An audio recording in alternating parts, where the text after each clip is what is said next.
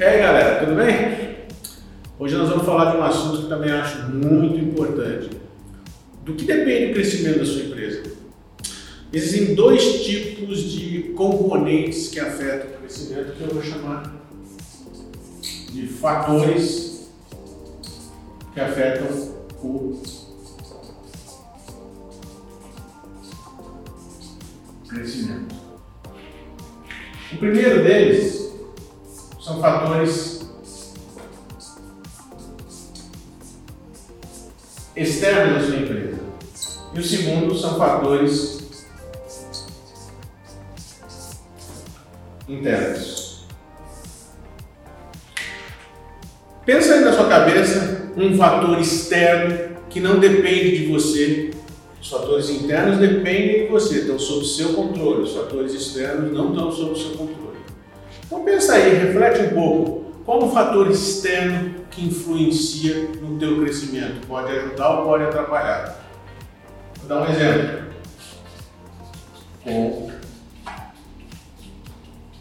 Concorrência. É lógico, você tem um nicho muito específico e tem 50 concorrentes nesse nicho, vão afetar o seu crescimento. Você está navegando num mar vermelho, é sangrento, é briga para tudo quanto é lado. Se você não tiver um bom diferencial, sabe o que vai acontecer? Você vai ter que, para bater a concorrência, brigar por preço. E não existe pior coisa no mundo do que você ter que baixar o seu preço, porque todo mundo encara o seu produto como sendo parecido, ou tendo distinção em relação ao produto dos outros, que é o que a gente chama de commodity. Então a concorrência é um fator externo que afeta o seu crescimento. Quer ver um outro fator externo? A legislação. Muitas vezes as leis impedem que você faça algumas coisas. Se você trabalhar, por exemplo, na área pública, existem leis específicas. Lei de concorrência pública, até recentemente a 8666 e atualmente a 14133 você não pode fazer o que você quiser para vender para o governo. Existem leis de concorrência que definem até onde você pode ir, o que você pode fazer, o que você não pode fazer. Então, aqui tem dois exemplos de fatores externos, existem outros que afetam o crescimento da sua empresa. O que são esses fatores? Fatores sobre os quais você não tem nenhum controle. Mas existe um conjunto de fatores que você tem controle. Por exemplo, a mão de obra que você contrata. Você pode contratar melhores profissionais ou piores profissionais, para você ter um certo controle. Você pode não ter controle da quantidade de pessoas. Tem muitas empresas aqui que hoje procuram mão de obra e não conseguem, então seria um fator externo, ou seja, mão de obra disponível. Não tem disponibilidade. Na área de marketing digital, por exemplo, uma das tarefas do marketing digital que é fazer anúncios, colocar nas redes sociais, fazer tráfego. Tráfego, não confunde com outra palavra que não tem nada a ver. Onde obra escassa. Na área de tecnologia, a gente está precisando de centenas, milhares de programadores e não se encontra no mercado. Então, aqui, fatores externos, a disponibilidade de mão mão de obra é um fator externo que você não tem condições de controlar. Mas a qualidade da mão de obra quando está disponível você pode controlar. Outra coisa é a tecnologia que você usa nos teus negócios. Quer ver um exemplo claro disso aqui? Na, na agricultura. Pensa, para quem tem idade para isso, o que era a agricultura no Brasil há 30 anos atrás. O que é a agricultura hoje. Foi colocada tanta tecnologia que, por exemplo, o Cerrado, que não produzia nada, hoje produz soja em quantidade para o Brasil e exporta para o mundo. A colheita, que era toda manualizada, hoje é mecanizada. Então, a alta tecnologia, que é um fator interno, ou seja, você como empresário pode contratar, pode controlar, afetou a qualidade, a produtividade do cerrado brasileiro. Existem diversas outras, eu vou citar algumas aqui, mas eu vou deixar por último a mais importante. Dê uma olhada aqui, tecnologia, automação de processos, cultura empresarial, a gestão. A tua gestão pode ser extremamente profissional ou amadora. Quanto mais profissional, ou seja, você sabe no que você investe, você sabe o retorno que aqueles produtos que você investe é, possuem, você faz gestão de pessoal, você faz gestão dos humores das pessoas, enfim, tem uma série de coisas que você pode gerir seu tempo, gerir comunicação, tem uma série de técnicas para fazer isso. Então, uma gestão profissional te permite ter resultados provavelmente mais densos, melhores para a tua empresa. Controle de gastos. Aquele é na tua casa. Se você gastar mais do que você tem de, de, de receita, em algum momento você vai pagar essa conta. No curto espaço de tempo, você perde o empréstimo. Depois, quando você tiver que pagar, pagar os juros desse empréstimo, provavelmente você morre, principalmente quando os juros são muito altos. Capital humano. Isso é fundamental para a tua empresa. Você não vai conseguir fazer uma empresa crescer se você tiver profissionais medíocres na sua empresa. Aquele profissional barato que não, tá, não traz resultado é um profissional caríssimo. E o profissional que você consegue pagar um pouco mais, mas que ele traz retorno para a sua empresa, é um profissional que vale ouro. Então você pode administrar o capital humano. Ah, mas eu não tenho dinheiro para contratar profissionais de alta qualidade.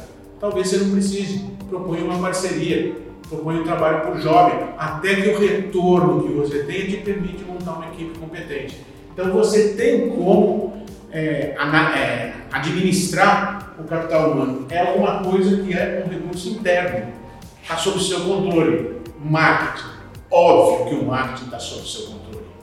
Que tipo de propaganda que você faz? Você conhece as ferramentas de marketing? Você sabe trabalhar em marketing digital? Você sabe que tipo de anúncio chama a sua, a sua, a sua audiência? O seu público-alvo? Enfim, aqui vai um curso de seis meses para a gente falar tudo que é possível ser feito com marketing, mas está dentro das suas possibilidades, dentro do seu controle. Inovação é outra coisa que você pode estar o tempo todo antenado, vendo o que está acontecendo ao seu redor para poder inovar. Nós já falamos num vídeo anterior sobre vaca leiteira e produtos inovadores. O dinheiro que sobra da vaca leiteira, a caixa que sobra, você pode usar para inovação. Então, todos esses fatores estão sob o seu controle, são fatores internos. O que, que você faz com os externos e com os internos? Como é que você lida com isso? Os externos, você não tem o que fazer, você monitora, você fica atento, porque se a legislação mudar e afetar o seu negócio, você tem que se adequar para não ficar fora da legislação.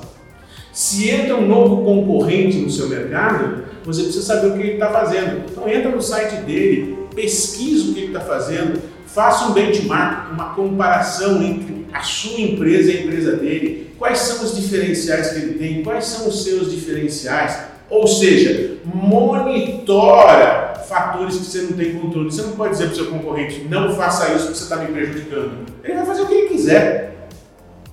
Mas você tem que monitorá-lo para que ele não lance produtos e serviços ou tenha diferenciais que você não consiga competir e o público vá para ele e não vem para você. Então, os fatores externos você não controla, mas você monitora. Já os fatores internos, ao contrário.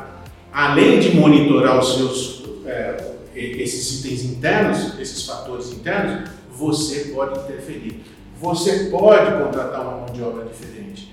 Você pode aumentar o nível de tecnologia que você tem na sua empresa e assim sucessivamente. Agora uma pergunta que fica. Qual desses fatores todos é o mais importante? Qual é o mais relevante? Eu vou dizer para você que o mais relevante, vamos mudar a cor aqui. O mais relevante é a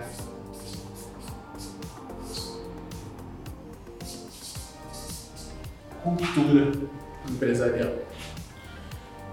E o que, que eu quero dizer com cultura empresarial? É o jeito que a sua empresa se estabelece. É aquilo que são os valores, são os princípios, as crenças que conduzem todas as pessoas da sua empresa. Isso é tão forte que a gente considera a cultura como o fator mais importante de todos os outros. Se a tua cultura, a cultura que se estabelece, for uma cultura interna de competição, um furando o olho do outro, não ligando para o seu, para o seu cliente, atendendo mal o seu cliente, se esse tipo de cultura se estabelecer na sua empresa, mais dia menos dia você está morto. Mas se a cultura for uma cultura de se doar, uma cultura de organizar o trabalho entre as pessoas, de tal sorte que elas todas tenham oportunidade de crescer na sua empresa, uma cultura que valorize o ser humano, coloque o ser humano no centro do processo, que valorize cada cliente, a opinião de cada cliente. Isso tudo vai formando um caldo de cultura que faz com que a sua empresa crie uma marca no mercado diferente de todas as outras empresas. Tem empresas que são idolatradas. Na área de tecnologia tem algumas, eu não vou citar aqui para não fazer um jabá, mas você deve ter sua empresa de tecnologia que você gosta mais e talvez você defenda essa empresa mais do que os próprios acionistas dessa empresa. Por quê? Porque eventualmente você teve uma experiência, quebrou um equipamento seu, você foi lá para consertar, os caras falaram, não, está quebrado, eu troco isso por outro, nem te perguntaram se aquilo era verdade ou não era verdade. Você vai pegar e contar essa história para 10, 20, 30, 50 pessoas. Porque a cultura daquela empresa é de bem servir você. Você é o patrimônio mais caro que ela tem, ou seja, um cliente que fale bem. Então a cultura empresarial, ela expressa os valores, os princípios, as crenças de uma empresa. Ela é tão importante que eu vou dar um spoiler de uma coisa que nós vamos falar posteriormente. Qual é a cultura? Como é que nós consagramos a cultura do nosso grupo? Através dessa palavrinha aqui, ó.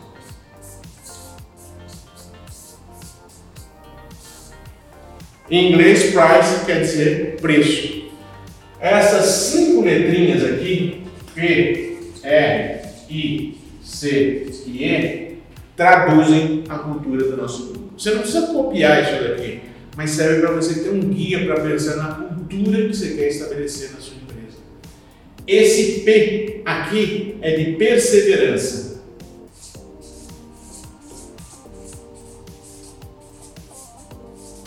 Por quê? Não dá para você ir longe se você não for perseverante. E perseverança significa você vai ter problemas, mas você vai enfrentar os problemas. Às vezes você resolve, às vezes você não resolve. Às vezes você ganha, às vezes você não ganha. Quando você conquista alguma coisa, parabéns. Quando você não conquista, pelo menos você adquiriu a experiência. A segunda coisa é resultado. Nenhuma empresa vive sem gerar resultados. E qual a melhor forma de gerar resultados para a empresa? Gerar resultado relevante para o seu cliente. Porque na hora que você pensa nele e resolve um problema, uma dor, ou satisfaz um desejo, uma necessidade do seu cliente, sabe o que acontece? Ele vai adquirir o seu produto e isso vai trazer resultado para a sua empresa. Então pense nele primeiro, eu vou tratar muito disso num próximo vídeo. Pense no seu cliente em vez de pensar em você. Pense como você pode satisfazer uma necessidade, um desejo ou retirar dele uma dor, um problema que ele está vivendo. Se você tem isso claro e consegue criar um produto um serviço que satisfaça essa necessidade, esse desejo, ou resolva um problema, uma dor do seu cliente, ele vai ter resultado e vai trazer resultado. Que bom! Só que nós já falamos que tem uma terceira coisa importante, que é a inovação. Aquilo que você está fazendo hoje, que está trazendo resultado, não garante que você vai ter resultado no futuro. Portanto, você precisa sempre inovar.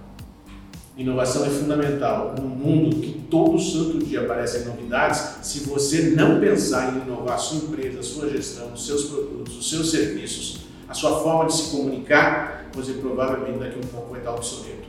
Então, inovação é importante em todos os setores, seja nos seus produtos e serviços, seja em como você atua no mercado, que às vezes o que você faz hoje não vai ser suficiente para você continuar no mercado no futuro.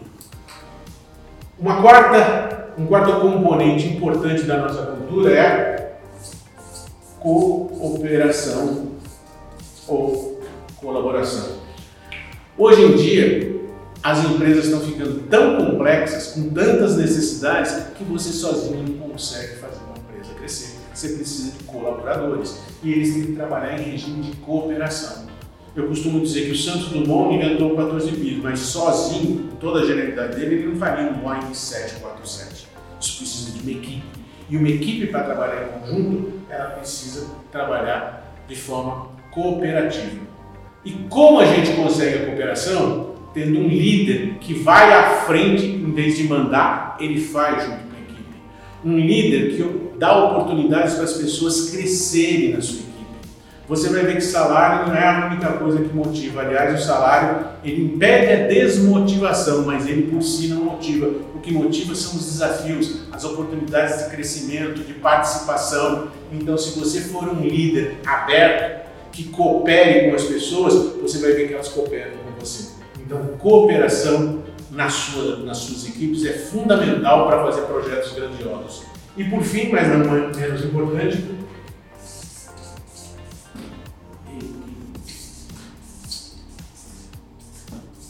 equilíbrio. Por que o equilíbrio? O equilíbrio é uma das coisas mais difíceis de ser atingidas na nossa vida e nas nossas empresas. Equilíbrio significa finanças diz que precisa economizar, marketing diz que precisa investir. Produto diz que precisa para inovar uma certa verba, mas o financeiro fala que não tem toda essa verba. Como você equilibra isso? Com negociação. Não com negociação impondo, mas tentando obter o consenso. É um dos fatores internos que você precisa, administração de pessoas que você precisa para fazer com que sua empresa vá adiante. A pessoa tem que entender por que, que às vezes você é obrigado a dizer um não. Se ela não entende isso, ela fica revoltada e vai boicotar aquela ação que você está propondo em algum momento. Mas se você trabalha de forma aberta, com os dados acessíveis por todos, explicando o porquê, deixando as pessoas discutirem, bom, então eu cedo isso, você cede aquilo, ou seja, obtendo consenso das ações que você quer implementar, aí você atinge um equilíbrio entre finanças, marketing, eh, gestão de pessoas, enfim, todas as áreas que a empresa possui e você precisa trabalhar todas essas áreas. Isso aqui você não precisa copiar, isso aqui você pode fazer na sua empresa descobrir quais são os princípios, os valores, as crenças que as suas, as, os seus colaboradores possuem e que você transforma isso numa frase, num dístico. Para a gente, isso aqui traduz a cultura do nosso grupo. Nós pensamos em, nós somos perseverantes, nós buscamos resultados, somos inovadores, trabalhamos de forma cooperada e buscamos o equilíbrio das nossas ações. Então, cultura de todos os fatores é aquele que a gente julga ser o mais importante, porque ele é a mãe de todos os fatores. Abaixo dele vem todos os demais. Não se esqueça, fatores externos, você monitora. Fatores internos, você controla. E entre todos eles, o mais importante é a cultura aqui expressa na palavra Price. Espero que você tenha gostado e aguardo você no próximo podcast.